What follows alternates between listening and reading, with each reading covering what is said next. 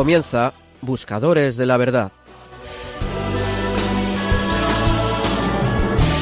Un programa que presenta el padre Javier Cereceda.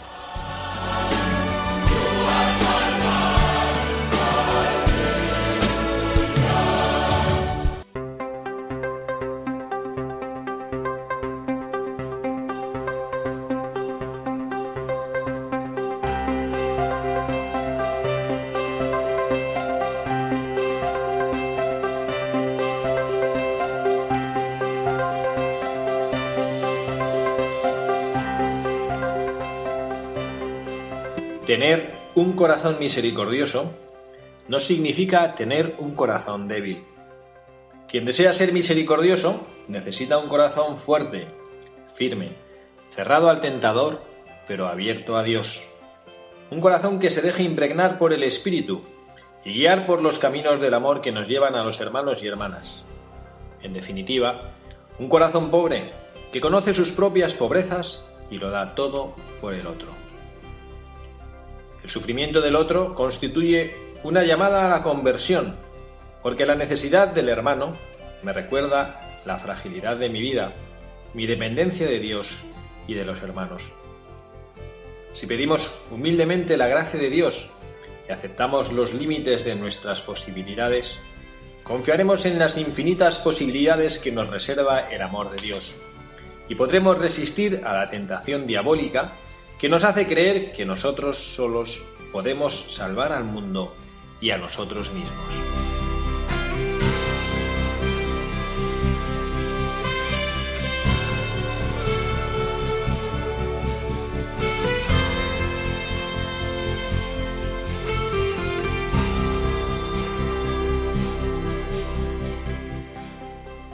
Muy buenas tardes, queridos amigos de Radio María, queridos acompañantes de este programa de Buscadores de la Verdad.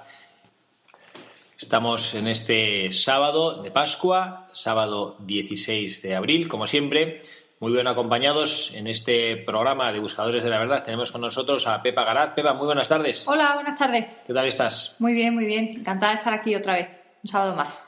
Estamos encantados de tener a Pepa, que además ha sido recientemente su cumpleaños y está encantada y sonriente con esta vida que Dios le regala. Sí, sí, feliz de, de, de cumplir cada, cada año un año más. Señal de haberlo vivido. Señal de haberlo vivido, sí. Eso decía mi abuelo, que en paz descanse, decía cuando cumplía años, dice, lo malo es no cumplirlos. Efectivamente, yo tengo la misma teoría. Yo no soy, yo no entiendo a la gente que, que se queda en una edad y no sigue. Y al, fin, al contrario, es un, un regalo. es un regalo poderlo seguir, poder vivir, poderlo haberlo vivido. Uh -huh.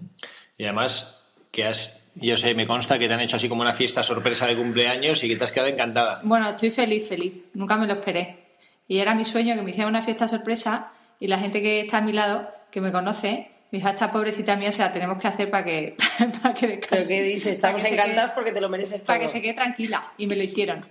Mi hermana, que es una santa, me lo organizó. No, eso es también para que los que vayamos cumpliendo por detrás eh, vayas pensando para organizarnos. Hombre, yo a partir de ahora fiesta sorpresa a todo el mundo. Pero eso es porque este es el año de la misericordia. ¿Te he hecho la fuerza porque es el año de la misericordia? Totalmente, totalmente. Bueno, la misericordia no solo significa la, la compasión, ¿no? Pues eso me parece precioso que te hayan demostrado el amor que te mereces. Son estos regalos que Dios me está regalando en este último año, que en el que estoy tan feliz y que, que me está mimando, y son estos pequeños detalles que tiene conmigo. Uh -huh. Yo en este hemos eh, he ido hace poco eh, a una presentación de un libro de unas dominicas de Lerma que eh, recuerdo que en la parte de atrás del libro decía apuesta por el amor. ¿Mm? Hay una canción me parece precioso. ¿Quién la cantaba? Mocedades, ¿no? Apuesta por el amor, amor, amor. Ah, es verdad. ¿No era Juan Pardo? Sin tu amor no es nada. Sí. No, Menos mal que cantes tú, porque como empiezo a cantar yo. Bueno, y también tenemos con nosotros a Carla Guzmán. Carla, muy buenas tardes. Buenas tardes. También estamos encantados de que estés aquí una tarde más con nosotros en Radio María. Un sábado más, echando de menos a, nuestra, a, a la tercera, a, la ter a, nuestra Oliva, que no ha podido venir. Bueno, hoy. damos gracias a Dios por todos los que estamos y también por los que no pueden estar hoy, que siempre están en espíritu, en oración con nosotros. Y a Ismael que ha tenido enferma a su hija, porque gracias a Dios ya está perfecta. Bueno. Y nada, aquí seguimos en esta tarea que la Virgen María nos permite hacer con todos ustedes, seguidores de este programa de Buscadores de la Verdad. Queremos seguir acompañándoles, caminando con todos ustedes en este camino de la vida. Preciosa imagen que la Pascua nos vuelve a recordar. La vida como un camino, esos caminantes de Emaús que vuelven a sus quehaceres cotidianos un poquito olvidados de todo lo que han vivido con Jesucristo y que caminando se vuelven a encontrar con el Señor en sus vidas y, aunque no lo reconocen en primera instancia, sí lo reconocen al partir el pan. Esta es nuestra vida, caminar junto a Jesucristo sin darnos cuenta que es Él y a través de los sacramentos, a través de la Eucaristía, su presencia real entre nosotros, descubrir que está. Y lo hacemos nosotros aportando este granito de arena en los, caminos, en los caminos de tantos buscadores de la verdad como nos escuchan hoy, reflexionando, compartiendo, reflexionando en voz alta, compartiendo valores con ustedes de ejemplos de vida que nos han precedido y nos han enseñado cómo es posible ser fiel a Jesucristo y vivir una vida plena y feliz. Y tenemos hoy una buscadora particular, Carla, eh, que nos ha ayudado a preparar de manera particular hoy este programa. Nos quiere contar, antes de leer la biografía, un poco quién es, quién es nuestro buscador del día de hoy. La verdad que, que os va a sorprender porque es una niña de 12 años, Laura Vicuña, que vivía en Sudamérica y lo impresionante de este testimonio, cuando, bueno, ahora que estamos haciendo los programas de los buscadores, fijándonos en vidas que nuestro Santo Padre nos ha señalado en este año la misericordia, de esta niña con tan solo 12 años, cómo cambió la vida de su madre. O sea, cómo es lo de que decían cómo pueden ejercer, o sea, ¿no? Como adultos, la misericordia hacia los propios padres. La verdad que es una vida impresionante que dices, qué barbaridad con 12 años, qué, fuerza, ¿no? Qué coherencia y, y que se mantuvo fiel. La misericordia hacia los propios padres es una virtud que también nos recomienda el Santo Padre que contemplemos en este año la misericordia. Me acuerdo que cuando empezó un sacerdote de mi comunidad decía graciosamente, ¿no? Este año tenemos misericordia hasta en la sopa, decían. Bueno, pues claro que sí, pero es que la misericordia es una virtud riquísima, es la esencia del cristianismo la esencia del cristianismo. Bueno, pues vamos a leer la biografía de nuestra buscadora del día de hoy.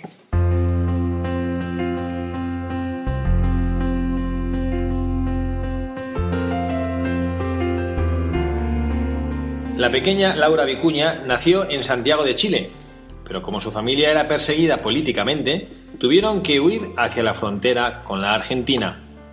Con la muerte prematura de su padre, su madre quedó privada de todo apoyo en una tierra hostil y acabó por encomendarse a un rico terrateniente, don Manuel Mora, conocido por ser violento y amante del juego, orgulloso de alardear delante de sus amigos con caballos y mujeres.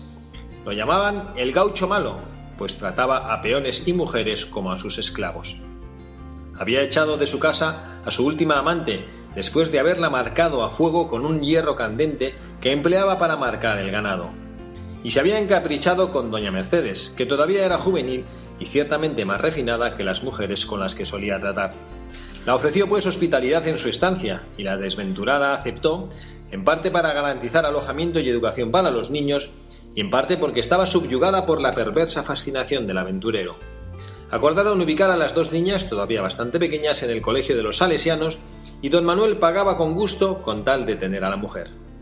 En el colegio, Laura crecía buena y estudiosa y mostraba un carácter fuerte y dulce. Sabía callar cuando era necesario y sabía obedecer de buena gana, estar disponible y ser generosa con las compañeras, como también era de fácil perdón. Particularmente doloroso fue su crecimiento interior, que la llevó a comprender la situación de su madre. Un día en que las monjas hablaban a las chicas sobre la belleza del matrimonio cristiano, a Laura se le abrieron los ojos de la mente y del corazón. Entendió la ruina en la cual su madre había caído, quien se había perdido a sí misma en el intento de asegurar a sus hijas los bienes materiales. El dolor fue tal que la niña se desmayó en clase. Entendió por qué el rezo no era bien visto allí, y la madre recomendaba a las niñas que no se mostraran rezando delante de Mora. Comprendió también por qué su madre ya no quería orar con sus niñas y casi se avergonzaba de haberse convertido en la amante de un aventurero. Cuando Laura volvió al colegio, las monjas se enteraron de que la pequeña tenía por dentro una pena que nadie lograba curarle, pero también tenía un objetivo que alcanzar, hacia el cual canalizaba toda su esperanza infantil. Y era una esperanza tan intensa que las hermanas le concedieron anticipar el día de su primera comunión, aunque tuviera tan solo 10 años de edad. Se había dado cuenta de que, desde hacía un tiempo, doña Mercedes no se acercaba a los sacramentos, y anticipó el ulterior desgarro comprobado aquel gran día cuando ella no había podido comunicarse con su hija. De esta forma fue como la pequeña encontró a Jesús por primera vez, mientras su madre se mantenía aparte, sufriendo con la cabeza inclinada, con una extraña luminosidad en los ojos y en el corazón. A partir de aquel día, de ser una alumna simple, buena y dócil, Laura se convirtió en una niña en búsqueda de la santidad. Parecía intuir que estaba yendo al encuentro de las pruebas más decisivas, a fines de 1901 llegaron las terribles vacaciones por las que, según la costumbre, ella debía pasar el tiempo en familia. La situación de doña Mercedes era ahora aún más penosa. Don Manuel no solo no tenía ninguna intención de desposarla, sino que además la maltrataba para recordarle que era solamente una sirvienta. Laura crecía y se hacía bella, aunque todavía no había cumplido los 11 años de edad, y el patrón tenía prisa. Este comenzó a buscar cualquier pretexto para estar solo con la muchacha. Cuando llegó el tiempo de la gran fiesta, en ocasión de la esquila del rebaño y de la marcación del ganado con fuego, don Manuel pretendió bailar con Laura, contando con el candor de la niña y sus propias dotes de seductor. Recibió un rechazo que se repitió otras veces durante la velada. Irritado, Mora pretendió que doña Mercedes obligara a su hija a aceptarlo. Como no obtuvo respuesta, mandó que ataran a la madre a un palo en que solía amarrar su yegua y la azotó. Para Laura fue un golpe a su corazón ver hasta qué punto su madre estaba esclavizada. Luego también se sintió expulsada violentamente fuera de la casa, en el frío helado de la noche andina. Y pasó así la noche, refugiándose en la casilla del perro, con el alma llena de horror. Sucedió en abril de 1902, un par de meses después de aquella terrible noche que mencionamos. En la iglesia, Mientras el cura leía la parábola del buen pastor, Laura escuchaba con atención las palabras de Jesús. El buen pastor da la vida por sus ovejas. No pensó en que ella podría ser el pastor misericordioso o que la madre pudiera ser la oveja perdida, pero su conclusión lógica fue igualmente inexorable. Le tocaba a ella dar la vida por su madre. Corrió hacia donde estaba su confesor para solicitar el permiso de ofrecer su vida al Sagrado Corazón por su madre. Lo consiguió se echó a los pies del tabernáculo e hizo su ofrenda. El 16 de julio de 1903, durante un invierno particularmente frío y lluvioso, todo el colegio quedó destrozado por una terrible inundación y tuvieron que poner a salvo a las chicas en una suerte de barcaza. Laura, que desde hacía algún tiempo sentía que su salud declinaba, huyó de esa triste aventura con un dolor en el pecho que se hacía cada vez más insistente. Empeoró inevitablemente, pero asombraba a todos con su serenidad. A quien hacía preguntas ella respondía de manera invariable, estoy un poco mejor, gracias. Pero su jaculatoria preferida era siempre la misma, Virgen del Camino, llévame al cielo. Parecía que esperaba que se cumpliera una promesa. Dado que el estado de salud era preocupante, debieron llevarla a la estancia, donde Manuel Mora la recibió fríamente, con cierta ironía. Después de algunos meses, Laura estaba tan desmejorada que doña Mercedes, para alejar a la muchacha de la odiosa estancia, decidió alquilar una vivienda muy humilde de dos ambientes hecha de paja y barro, a muy poca distancia de su amado colegio. Así Laura pudo retomar las clases de manera esporádica, lo cual bastó para concluir el año y reanudar su relación con sus amigas más queridas. Don Mora se alejó, pero la tormenta estalló en enero de 1904, al principio de las vacaciones de verano. En ese momento, el hombre se presentó furioso en el mísero cuchitril donde vivían para arrastrar afuera a sus mujeres, pretendiendo pasar la noche allí. Afiebrada, Laura se levantó de su pobre cama, toda aterida de frío en su camisón. Si él se queda, me voy a mi colegio, dijo con intrepidez, y se marchó fatigada. Entonces vio al soberbio señorón precipitarse sobre la pobre niña desarmada, arrastrarla del cabello y llenarla de insultos y de golpes violentos. Solo la intervención de los pueblerinos logró arrancársela de las manos. Pero para Laura ese fue el golpe de gracia, y todos intuyeron que era solo cuestión de días. El 22 de enero recibió la unción de los enfermos, luego pidió hablar en secreto por última vez con su confesor. Tenía un permiso especial que solicitar. Y fue en presencia del sacerdote que la pequeña decidió revelar a su madre su doloroso secreto. Mamá le dijo, yo muero, Se lo he pedido yo misma a Jesús. Hace casi dos años que le he ofrecido mi vida por ti, por tu conversión, para que tú vuelvas a Él. ¿Me darás la alegría de verte arrepentida antes de morir? Entretanto ella estaba de rodillas, llorando junto a la cama de su niña. La revelación la había herido hasta el fondo del alma, aunque ya lo había adivinado hacía tiempo. Solo tuvo fuerzas para decirle, Te juro que haré eso que me pides. Estoy arrepentida y Dios es testigo de mi promesa. Y de hecho ella se mantuvo resistiendo durante años a todas las presiones y a las persecuciones de Mora, mientras trataba de reconstruir una existencia decorosa. Al tañir, las al tañir, de las campanas del Ángelus de la noche del 22 de enero de 1904, Laura, consciente de haber completado su misión, después de haber besado su crucifijo, expiró mientras decía, Gracias Jesús, gracias María, ahora muero contenta. Las compañeras se enteraron, también la gente del pueblo, y todos se decían, se murió la santita. Durante el funeral vieron cómo la madre se inclinaba arrepentida y temblorosa ante los sacramentos. El Papa San Juan Pablo II la declaró beata en 1988.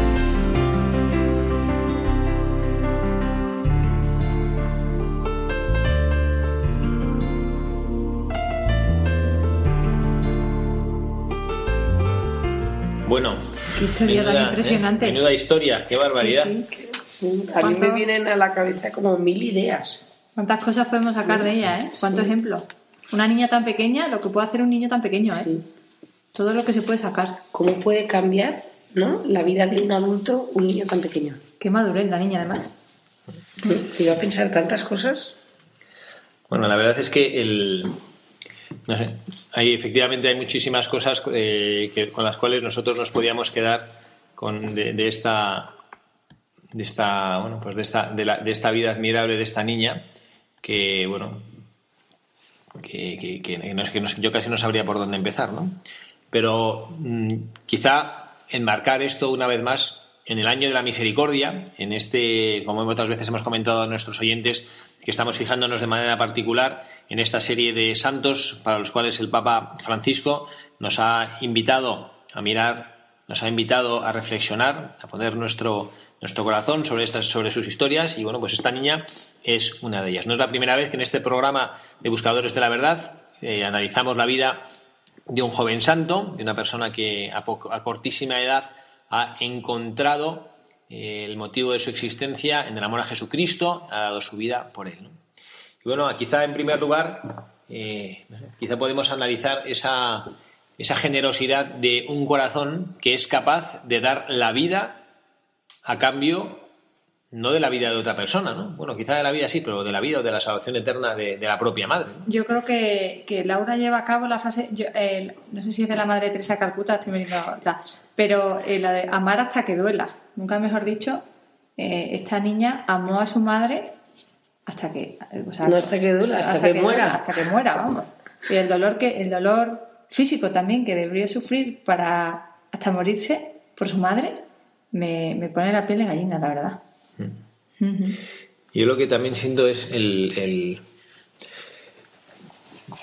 la, eh, como, como, un, como un faro de esperanza, ¿no? Que la respuesta de esta niña a una situación tan, tan dura, porque realmente es desagradable. Yo mientras leía la biografía, pues sentía, no sé, una, una cierta repugnancia, ¿no? Hacia este personaje que pues tuvo ahí, pues no sé, pues esclavizada a, a, la madre de, a doña Mercedes, ¿no? A la madre de Laura. Y cómo esta niña, eh, en este ambiente tan duro, en vez de crecer en el odio, que podía, que podía, decir, no sé, que, que, bueno, pues que su objetivo, hemos hablado aquí alguna vez de Tim Guenard, eh, de este francés que vivió eh, en el, también una, situación también dolorosísima de ser abandonado por su madre y como su padre pues también está en una situación muy muy muy dolorosa y con un cierto maltrato. Y, Tim Guenard, que a Dios gracias es un hombre que se encontró con Jesucristo en su vida y ahora es un ejemplazo de persona eh, creció alimentando en su corazón el anhelo de matar a su padre lo que la le mantenía y lo que a él le ilusionaba, incluso ya cuando como adolescente y como joven, era encontrarse con su padre y matarlo. Sí. Y, a esta pobre niña le habría, o sea, tenía todas las papeletas para que le pase lo mismo. También te podemos decir que era otra cultura, otro ambiente, una mujer, una niña, a principios del siglo XX, pero que a mí me parece esperanzador darse, darle cuenta de cómo es posible que en un corazón noble, a pesar de que vive en una situación tan dolorosa y tan difícil, Dios nuestro Señor puede iluminar y puede dar la fuerza para buscar la verdad y para buscar el amor. No hablamos una vez en un programa de la virtud de no volvernos como niños por la inocencia, no, ¿cómo era que le encantaba Ismael? La inocencia infantil. Sí, la... inocencia, al final un corazón, el, corazón de un niño es un corazón puro, sano, que perdona, yo lo veo todos los días en, en mi clase, ¿no? Eh, no tiene rencor. No tienen ningún tipo de rencor y tú le riñes y te ponen una cara un poco triste y al, al minuto te están dando un abrazo, ¿no? Y al final es como tenemos que llegar, o sea, es, como, es el camino que tenemos para llegar al cielo, manteniendo un corazón de niño. Mm.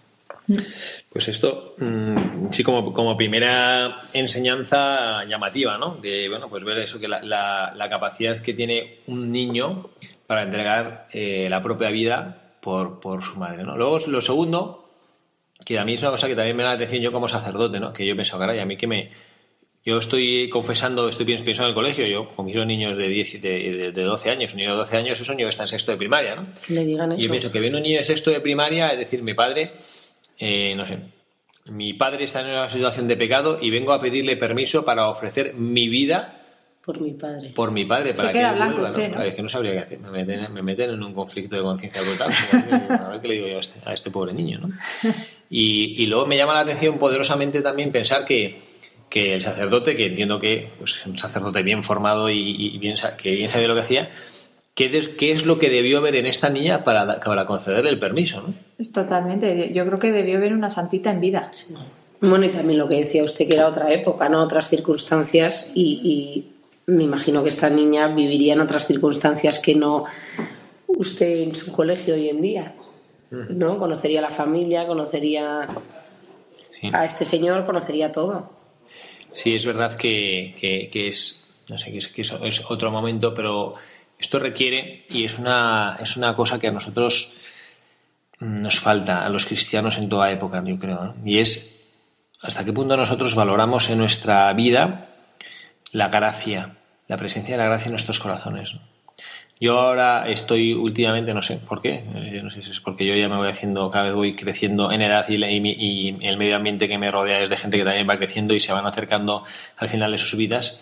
Y estoy acompañando cada vez con más frecuencia a personas para, para llevarlas al cielo, ¿no? No llevarlas yo al cielo, sino para acompañarles en su camino hacia el cielo, ¿no? Y, a mí me llama poderosamente la atención en esos momentos de, de, suprema instancia de la vida que, que es lo que se valora, ¿no? Tuve he tenido la gracia de acompañar ahora, y esta es una, no, una mujer mayor, una mujer de 50 y poquitos años que, que, se la ha llevado el Señor al cielo de un cáncer, que no ha podido con él, una mujer eh, además que no, bueno, no ha sido para ella especialmente dramático porque no tenía familia y, y a mí me llamaba la atención ¿no? el ver la, la paz que da el, el saber que cuando te vas al, cuando te vas al cielo eh, que te llevas lo más importante, ¿no? A veces la gente la angustia lo que, lo que, lo que dejas, ¿no? Pero no te das cuenta lo, lo que te llevas. Y lo que te llevas es esa semilla de vida eterna que está en tu corazón. Y es ese amor de Dios que cuando vas al otro, cuando cruzas esa puerta misteriosa, cuando atraviesas esa cortina que no deja ver lo que hay del otro lado, te, te das cuenta que todo lo que has hecho en la vida terrena, si te ha ayudado a llegar a ese momento, ha merecido la pena. Yo tenía, yo tenía, yo tengo una amiga a la que quiero mucho que siempre dice cuando lleguemos al cielo no nos van a preguntar ni cuántas horas hemos trabajado ni cuántas ni cuántas cosas hemos hecho, sino cuánto hemos querido a los demás, cuántas veces hemos perdonado, cuántas veces hemos eh, no hemos sido soberbios, cuántas veces hemos no hemos sido rencorosos. Y a mí desde que me lo dijo me, me, me llamó mucho la atención y la verdad es que me marcó porque es verdad que muchas veces estamos obsesionados en el perfeccionismo en el trabajo, en el que tenemos que hacer un montón de cosas, en el que y nos olvidamos de la esencia, ¿no? De lo más importante, que es cómo tratamos al que está a nuestro lado, cómo, cómo nos entregamos a los demás y al final, en el, en el último examen, en el más importante, lo que nos van a preguntar es eso. Ya lo decía Santa Teresa, ¿no? Al final de la vida el que se salva sabe y el que no se salva no sabe nada. Al, atardecer de la vida me examinarán del amor. Sí, que al final que es la única cosa que es importante, ¿no? Bueno, pues a mí me parece que esta, que, que, la, que esta enseñanza de respecto a la, pues eso, al cuidado y, al, y a la atención de las de, pues de las de, los propios de los propios seres queridos, ¿no? Es una cosa que bueno que a lo mejor no tenemos no tenemos nosotros la, la, la, claridad la claridad que es una cosa que nos corresponde. ¿no? Como no tenemos la claridad de otro aspecto, que a mí me parece que, que, es otro tema importante para analizar de nuestra buscadora de la verdad de hoy, que es la misión de salvación de los demás. Que vamos a hablar ahora ya no tanto de la vida de la vida de nuestra de nuestra buscadora de la verdad de hoy, ¿no? sino de la, la vida en general y la no digo la corresponsabilidad, porque al final cada uno es responsable de su propia vida, ¿no? sino la participación que tenemos nosotros respecto a la vida de los demás. Pues es, tremendo. Yo cuando estaba haciendo el, el, el, programa, el guion, me acordaba ideas mías de estas que se me ocurren, ¿eh? No, pero igual que el, Papa Francisco, el año de la misericordia, que ha designado una serie de sacerdotes para que sean como misioneros de la misericordia, eh, basílicas, iglesias especiales, la Puerta Santa para ganar el jubileo, como también nosotros podemos ser personas, instrumentos de esa misericordia. Entonces, viendo a esta niña que, ¿no? Que dices 12 años, cómo pudo ayudar a su madre, pues que nosotros también a veces pensemos en nuestra vida diaria, en nuestro ambiente de trabajo, de casa, de lo que sea, pensar cómo podemos ayudar a esa persona que está cerrada o que está mm, no que no ve no ve esa luz, cómo podemos nosotros ayudarle y ser ese instrumento de la misericordia para, para ayudarle, ¿no? Pues yo creo que y, misión de salvación. Yo creo que eh, eh, predicando con nuestro ejemplo, ¿no? Si, si el que está al lado que está buscando ve en ti una persona que, es feliz que, y, que, que el centro de su vida es Dios y que actúa con coherencia y que se dedica a, no piensa en ella misma, sino que piensa también en los demás, que es generoso y que, y que con todo lo que hace desprende alegría, yo creo que esa alegría siempre llama la atención, ¿no? Y que, y, por ejemplo, las personas que están pasando malos momentos, porque hay gente que, que, tiene unos problemas gordísimos y, y aunque haya tristeza en sus palabras desprende alegría, yo creo que eso al final es lo que llama la atención más que el más que el, la palabra, ¿no? Pero yo creo que también no tener miedo, ¿no? Porque muchas veces, o sea, eh, siempre te acercas o intentas ayudar al que tú conoces. O hay el típico que tiene un drama y dices, qué pereza, o sea, le hago la 314 para irme por otro lado, porque o ves a uno que no está llevando una vida correcta y dices, ¿quién soy yo para meterme en su vida? Que me va a mirar, me va, me va, ¿no? Me va a mandar con, con, con cajas destempladas. Pues no, yo creo que, ¿no? Pero yo creo que... Que hay que echarle valor. Sí, es verdad que no... Porque anda que no vemos gente que, que no está viviendo mm, bien. Y yo creo que como le pasaba a la madre de Laura, el que sabe que no está llevando una vida coherente y no lo está haciendo bien es consciente. Totalmente consciente. Y se meterá en la cama y, tendrá su momento de decir, ¿qué estoy haciendo? Y a veces, pues si tú le das la luz y dices, oye, mira, que no. Y hay salida a lo que estás haciendo, o sea, que no, no, te vas a condenar eternamente. Pero, pero yo vuelvo a lo mismo. En vez de hay que ser valiente, ¿eh? No te, en vez de meterte en la vida desde enfrente y, y darle las charlas y decirle lo que estás haciendo mal, es obrar tú con tu ejemplo y con el ejemplo seguro que le llega, le llega mucho más. Ya, pero hay ejemplos, o sea, hay gente que igual lleva una vida que tú, por mucho ejemplo que le des, no lo va a ver. Sí, pero bueno, eh, sí, bueno, y a lo mejor yo creo, porque hay veces como decía esta madre que decía, aunque tú ahora me lo digas, yo ya lo intuía. Claro. ¿No? Sí, que muchas veces apostamos por la vida fácil, ¿no? Es mucho más fácil cerrar los ojos y no pensar en que estoy siendo incoherente, mirar para otro lado y decir, esto es mucho más cómodo y, en, vez de, en vez de ser coherente. Es que ser coherente muchas veces es muy difícil, ¿eh? Porque el, peso de la conciencia es mucho. No, sobre todo, por ejemplo, ahora, que estamos, perdón, ahora que estamos en una vida en la que es todo mucho, o sea, buscamos mucho la diversión, el entretenimiento, el, el materialismo, tal, eh, eso nos hace muchas veces ser incoherentes.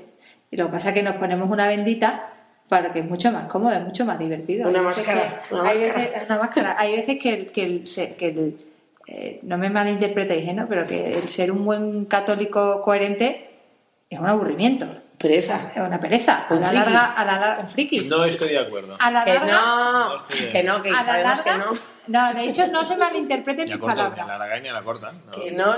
No, yo, o sea, yo creo que sí, que merece la pena y que, y que tal, pero, pero en la que sociedad en la que estamos, sí es cierto que te miran con cara, con cara un poco de todo. rara, que cuando tú le dices, mira, es que soy coherente ya, les callas la boca, pero, pero soy coherente con mis ideas. Es decir, dices, ah, mm, y se callan, pero, pero es verdad.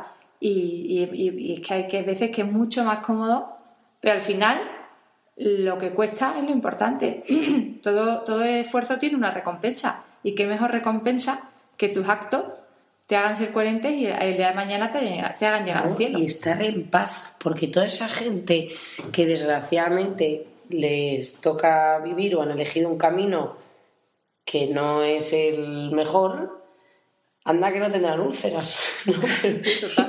y se cuestionarán, o sea, que además ves, por ejemplo, esta señora, la madre de, de- de nuestra Beata, que eligió esa vida, por un lado, pobrecilla, pero para dar una mejor vida a su hija, cuántas, es verdad, cuántas madres y padres hoy en día desgraciadamente hacen cosas, pues, pues es verdad, o sea, que lo vemos en las noticias y en todo, o sea, que sacrificas tu vida por, por, porque tu hijo darle una enseñanza. Y de otro lado dice también porque le pataba la vida de este señor, que es también muchas veces es como vender tu alma al diablo. Sí, ¿no? totalmente.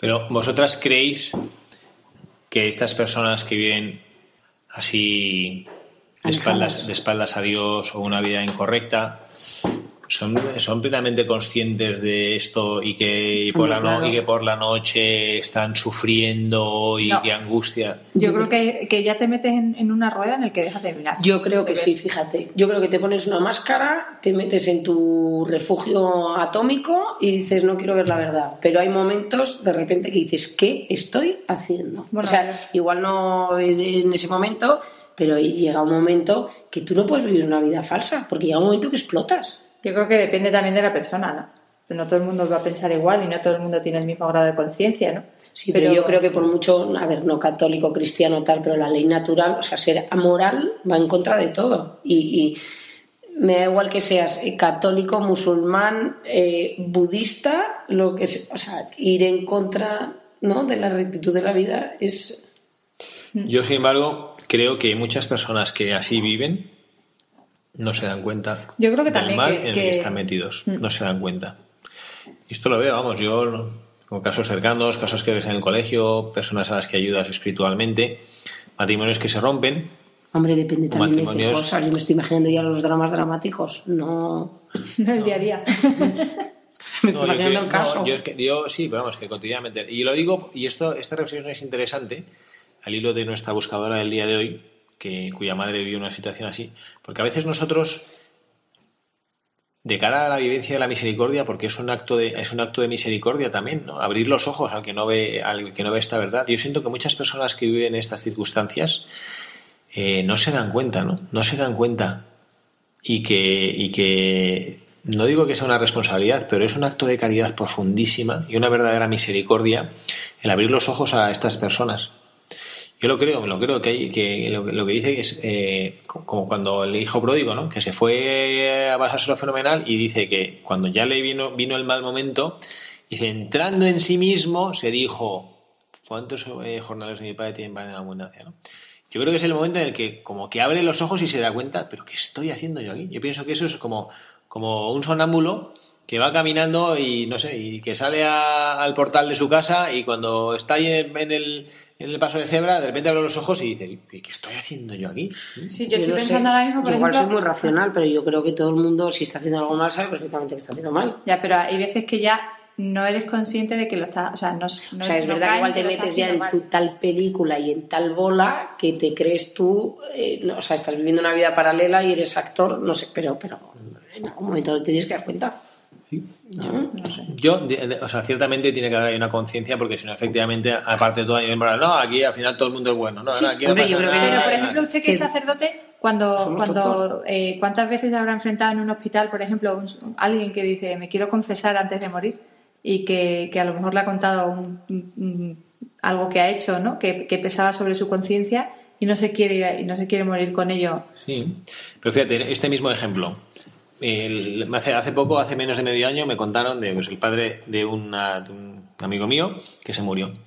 Y estaba fatal. Y tenía un cáncer de pulmón brutal. Y tenía y en el y en el y estaba ahí el, a la gente le decía haciéndole pues les le hacían el escáner a ver si había y le decía a los a los radiólogos sí sí es que tengo un catarro que bueno a ver qué me dicen porque yo tengo ya me tengo y se estaba muriendo y, y no es que nadie le había dicho nada sabía que tenía un cáncer de pulmón sabía y no lo decía así en plan de chistecito como para romper el hielo que es que estoy ¿no? que se que se había montado su película entonces luego le preguntan a ver seguramente le hubieran preguntado pero a ver oiga tú eh, Antonio cómo se llamara pero tú no, tú no sabes que tienes un cáncer y que a lo mejor le hubieran y se para y dice, sí, sí, sí, sí, que sí, sí, que, sí, que tengo cáncer, ¿no? Pero digo que estas personas, efectivamente, cuando dice, oye, no sé, una mujer, por ejemplo, que, que se va y se va por ahí de, de francachela y deja los, al marido con los hijos, si le pregunta, oiga, pero tú no, usted no está casada y no tiene hijos, sino de, pues diría, sí, sí, sí. Pero que ella tenga la conciencia de que estoy dando la espalda a lo que debo ser y estoy dando la espalda a mi vida y a mis hijos y a mi marido, y, el hecho está que de pronto estas mujeres, cuando con la gracia de Dios de repente se dan cuenta de lo que están haciendo, pues, pues, pues, vuelven arrepentidísimas y, ¿no? Y esto, todo esto, ¿por qué lo cuento? Una vez más. Porque yo siento que nosotros tenemos, a la pregunta que hacíamos, ¿no? Que, hace, hace, ya unos minutos, ¿no? De, que a mí quién me manda a meterme en la vida de nadie, pues yo siento que yo no soy quien para decirte como si yo fuera mejor que tú, y lo habéis dicho vosotras muy bien, podemos ser o debemos ser instrumentos de la gracia de Dios. Instrumentos de la gracia de Dios. Yo creo que si somos católicos responsables y como nos dice nuestro Papa, que no seamos cristianos de salón, tenemos que salir al encuentro de todo el mundo y sí que, o sea, no en plan pedante, petarda pesada, pero que también y con un poco de delicadeza y mano izquierda encontrar el momento y si creemos que no está haciendo bien, yo creo que hay que ser valiente. O sea, como eran los santos antiguamente, los mártires, yo creo que hay que ser valiente. ¿Por qué? No, o sea, yo vengo aquí a defender mi fe. Y además yo creo que lo hago por tu bien. O sea, no lo hago porque a mí me van a poner una medallita cuando llegue al cielo San, Pedro y me va a decir, tú has conseguido cuatro. No, lo hago por, por, por amor a mi prójimo. ¿No? Sí, me falta valentía muchas veces. No, que al final es que está, que está, que nuestra misión es, porque al final Jesucristo, que es una cosa que he leído ahora en la Pascua que me ha encantado, ¿no? que al final que tenemos un gran compromiso, un gran reto de abrir los ojos a la realidad de que Dios nuestro Señor está permanentemente buscando al hombre. Como dice el Apocalipsis 3, ¿no? que Jesucristo está a la puerta y llama. Y que nuestra misión es ayudar a las personas a abrir esa puerta. No decir, yo te voy a, yo te voy a enseñar, no, no, pero tú, pues eso, como yo es que estoy a la puerta y llamo, y pues venga, aquí está Jesucristo que te está llamando y, que lo quiera. vamos, a hacer, vamos a hacer una, pequeña pausa y vamos a escuchar una canción que a Pepa le gusta mucho y enseguida estamos con ustedes otra vez de vuelta. Estoy a la puerta y llamo, esperando a que me abra ábreme que quiero entrar. Estoy a la puerta y llamo.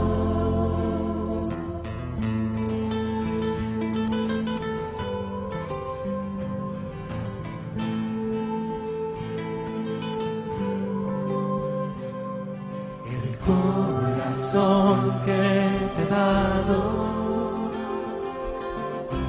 es morada que yo anhelo, pero es tan y sagrado que estoy a la puerta y llamo.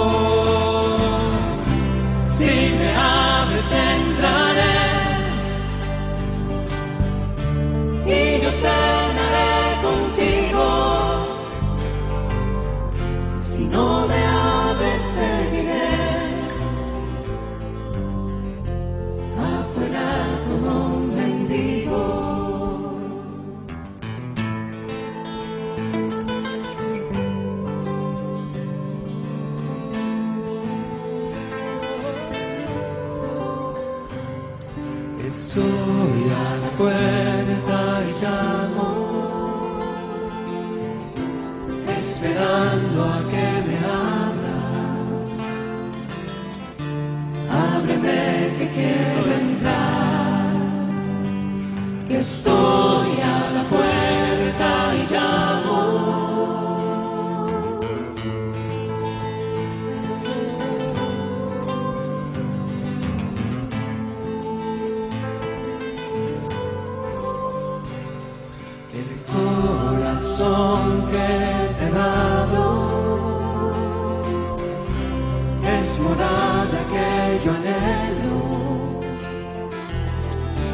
pero es tan digno y sagrado. Estoy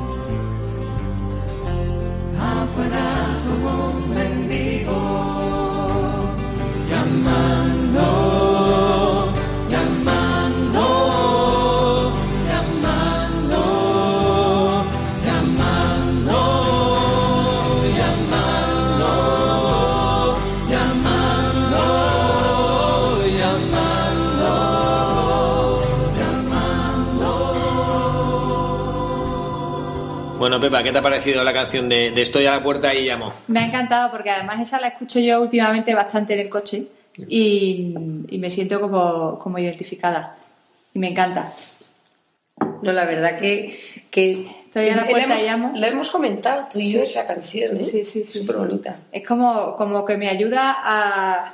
La escucho por las mañanas y me ayuda a centrarme. Y a decir, él está en tu puerta, ábrele la puerta y... ¿Cómo era la siguiente y estrofa? entrar. Padre, que usted siempre la canta. Estoy a la puerta y llamo. Si alguien me abre, yo entraré Esa es, sí, y me quedaré contigo. Y si no me abres, me quedaré fuera como un mendigo. efectivamente. No me ¿Eh? salía, pero siempre mira, esperando. Me la he hecho. Y, y esperando, esperando. Yo hay veces que digo, pobre Dios, ¿cómo tiene paciencia conmigo? Y no me, y no me, y no se aburre, pero, pero no. Al final te encuentras que es un Dios paciente, misericordioso, que te quiere, aunque, aunque muchas veces le cierres la puerta y, la, y además le pongas el candado para asegurarte. y él ahí, pobre, está, como dice la canción, está esperándonos como un mendigo. A mí, ¿sabes además lo que me encantó de la canción? Que te quiere a. O sea, yo es porque soy celosa ¿eh? y a mí me cuesta entender esto. Que te quiere a cada uno, o sea, A ti sola. Pepa, al padre Javier, a Carla, o sea, a ti sola en ese. O sea, que Por ser tú. quiere a todos y a cada uno. Sí. ¿No? Entonces, yo imagino un pasillo gigante lleno de puertas. Sí, sí que sí. Es que realmente, realmente así es Dios, ¿no? Que Dios nos ama a cada uno como si fueras el único.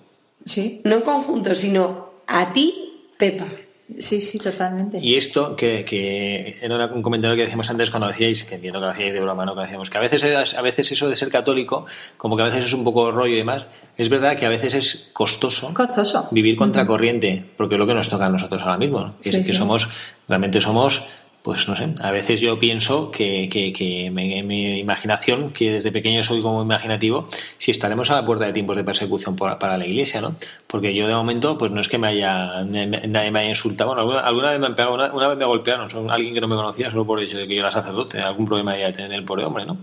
Pero eh, que el hecho, que es verdad que a veces el hecho de ser católico te supone una dificultad, pero esencialmente la vida del cristiano, si tú logras este encuentro personal con Jesucristo y si eres capaz de darte cuenta que Él está en el centro de tu vida y ese castillo interior, como decía Santa Teresa de una manera preciosa, de hablar del alma como un castillo en el centro del cual está Dios nuestro Señor y si eres capaz de comprender que esta es tu vida, a pesar de todas las dificultades que hay, que puedes tener, que, que- efectivamente que puedes tener dificultades y que por más que notes la presencia de Dios en tu vida, si te duelen las muelas, te duelen las muelas. Y si te has quedado sin trabajo, estás angustiado buscando como loco porque tienes que llevar el pan a tus hijos. Y si se te ha roto una pierna o yo qué sé, ¿no? Efectivamente no te hace vivir fuera del mundo el ser cristiano, ¿no?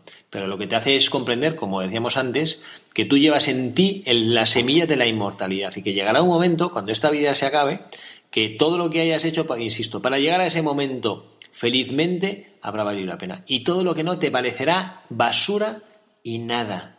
Vanidad de vanidades, ¿no? Como dice el Coelet, ¿no? Vanidad de vanidades, todo es vanidad, ¿no?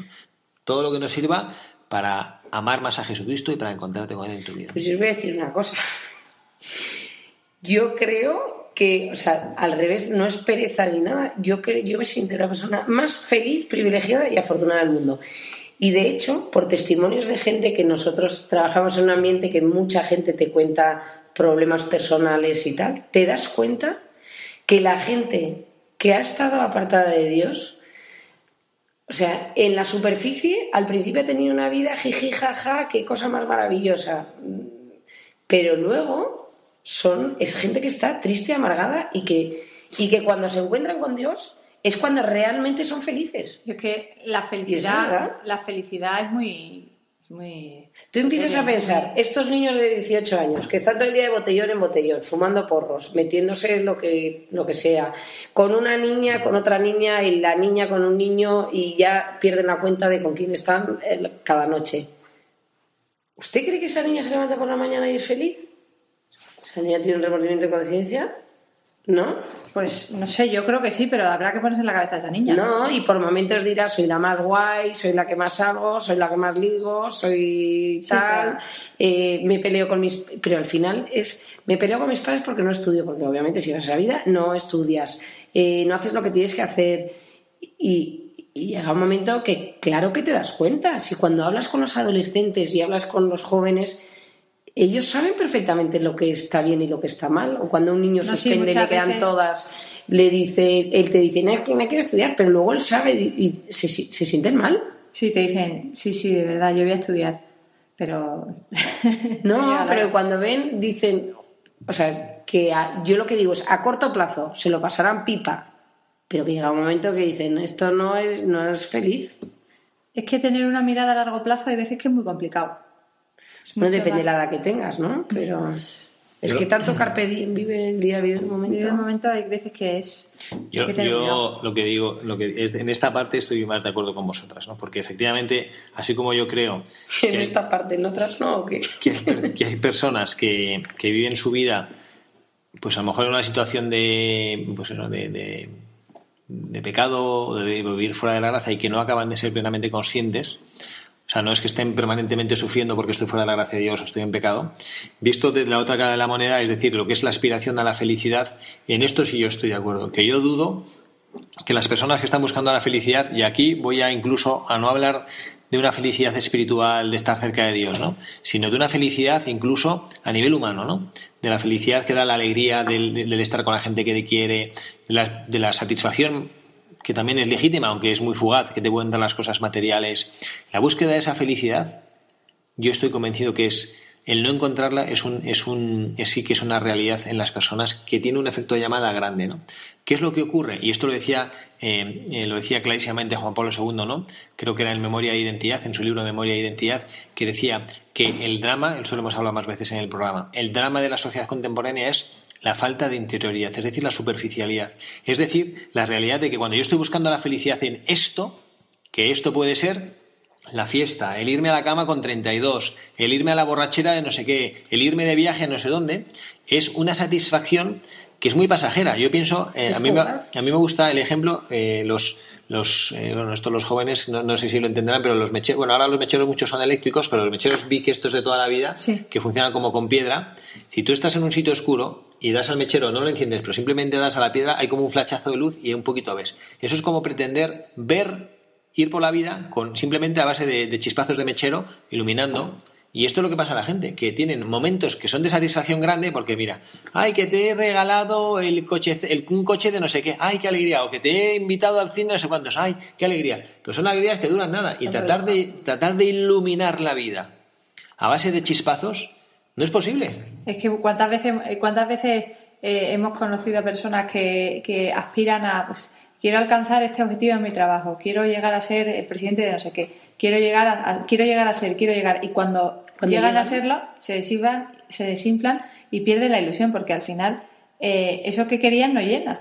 Construir No sobre llena. la roca. Pero incluso yo hablo de mi, de, mi, de mi vida personal yo ahora me pongo a pensar y cuanto más, en los momentos en los que más cerca he estado de Dios, son los momentos que más paz y más felicidad he tenido. Con lo cual, o sea, estoy hablando de los demás, pero me pongo a mí misma no, yo también. no, pero cuando oyes las charlas, por ejemplo, de los de Cenáculo, de Proyecto Hombre, de todas, de Red Madrid, todas estas eh, asociaciones maravillosas, que te das cuenta que te decían, pues sí, yo tenía un tren de vida, no sé qué, me iba a Ibiza, de Ibiza saltaba por la noche y me iba a no sé dónde, al fiestón de San Tropez, del otro me iba a Suiza, de tal, no sé. Y luego. Pero no me sentía llena. Pero no es, es verdad. Y luego al final ¿no? Sí. Sí, sí, y eso estamos rodeados. O sea, es que es como una felicidad efímera. Totalmente. O sea, es un... Es una... Es una... A mí me encanta lo del, lo del mechero Vic. es una felicidad temporal, pero no de las que llenan. Sí. Y esto eh, que decías tú ahora, Pepa, por ejemplo, que dices tú que los momentos, que estos momentos que has sentido la presencia de Dios en tu vida, probablemente no corresponden con los momentos humanamente de mayor éxito, de mayor bienestar. No, no a, yo a mí es que muchas veces no, nos pasa que, que cuando estamos en, en, un, en, un, momento bajo, le pedimos a Dios, le pedimos a Dios, nos, estamos más cerca de Dios y parece que cuando hemos alcanzado la paz esa, eh, eh, nos relajamos, ¿no? o sea, no hay, no hay, que relajarse, ¿no? Esa, esa, esa paz que has encontrado hay que trabajarla y nos relajamos. Entonces, el relax lleva a apartarte un poquito más. Y cuando vuelves a tocar fondo y decir, otra vez estoy, otra vez estoy, te vas acercando, le pides a Dios fuerza, como le pides a Dios fuerza, él le sientes mucho más y, vuelves otra vez a lo mismo. Por eso también es verdad que, que no nos tenemos que apartar y que, y que nos lo tenemos que trabajar, que no es nada sencillo. Y un toquecito de humildad y de... ¿eh? A veces nos viene bien, es verdad. Muy bien, muy bien cuando era novicio recuerdo que en un texto de, meditación, que no me acuerdo ni cuál era ni de quién, pero me acuerdo de la, reflexión, de bendita cruz, benditos sufrimientos. Y yo pensaba, me producía un rechazo enorme esa, esa, afirmación, ¿no? Bendita cruz, benditos sufrimientos.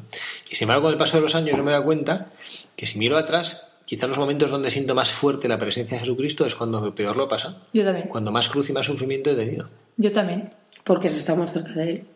El otro día me, me me aconsejaron que me leyera un libro que se llama La inutilidad del sufrimiento, ¿no? Entonces mi primera reacción fue, pero mm, yo creo que el sufrimiento eh, no es inútil, es útil. Y dice, sí, sí. Y eh, la persona que me lo aconsejaba me decía, sí, sí, el sufrimiento de verdad es súper útil, pero el sufrimiento que nos buscamos cada día es bastante inútil. Y te vas leyendo el libro y es verdad que nos complicamos la vida. Que nos complicamos la vida muchísimo pero en este, en este libro también te habla, al contrario, que tengas una mirada positiva y que, el sufrimiento al final lo que te hace es, crecer y es, y hacerte más grande. Y, yo creo que enfocado a, Dios, el sufrimiento, si lo sabes aceptar y te agarras a Él, eh, al final sacas cosas maravillosas del sufrimiento.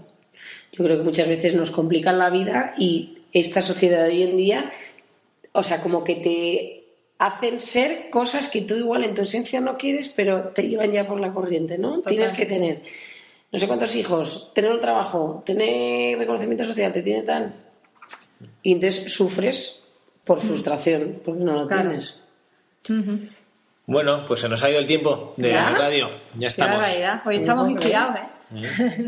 La verdad es que bueno, nos hemos encontrado un filón de reflexión que yo creo que el Espíritu Santo quería con nuestra Laura Vicuña a través de esa misión de salvación que tenemos, ¿no? de esa, esa corresponsabilidad que tenemos de, ayudar a las personas a iluminar con toda la libertad, ¿eh?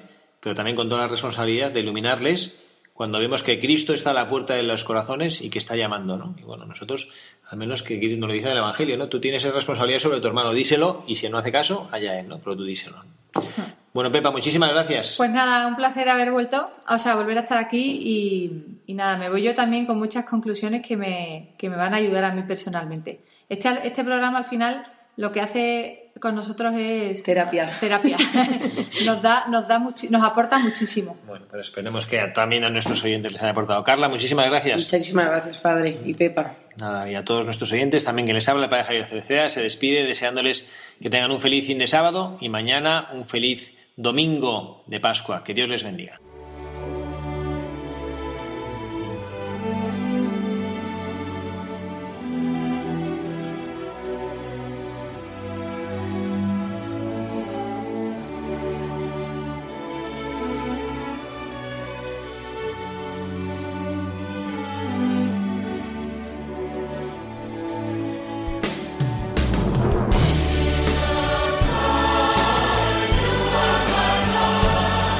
Han escuchado Buscadores de la Verdad. Un programa presentado por el padre Javier Cereceda.